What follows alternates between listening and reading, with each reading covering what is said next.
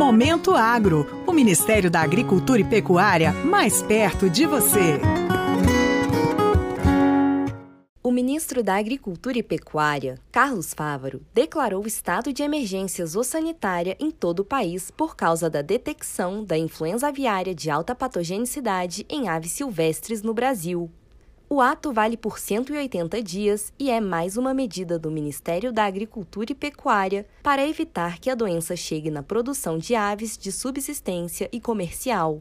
A declaração do estado de emergência possibilita a mobilização de verbas da União e a articulação com outros ministérios e com organizações governamentais e não governamentais para assegurar força de trabalho, logística, recursos financeiros e materiais tecnológicos para as ações necessárias para evitar a propagação da doença.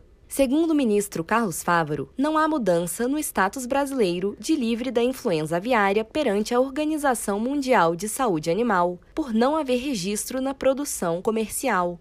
Não há risco de qualquer tipo de restrição comercial, porque são aves silvestres, o sistema está funcionando, mas nós temos que dar clareza, transparência e agilidade para continuar, continuar com o nosso sistema de defesa sendo reconhecido como eficiente para os nossos produtores.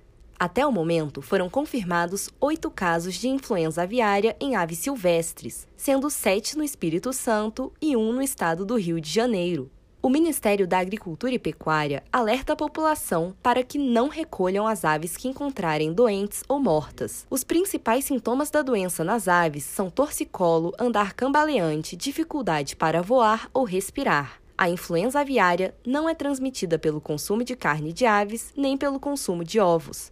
Para o Momento Agro, de Brasília, Rebeca Torres. Ministério da Agricultura e Pecuária, Brasil, União e Reconstrução, Governo Federal. Você acabou de ouvir o Momento Agro, as principais notícias do Ministério da Agricultura e Pecuária para você.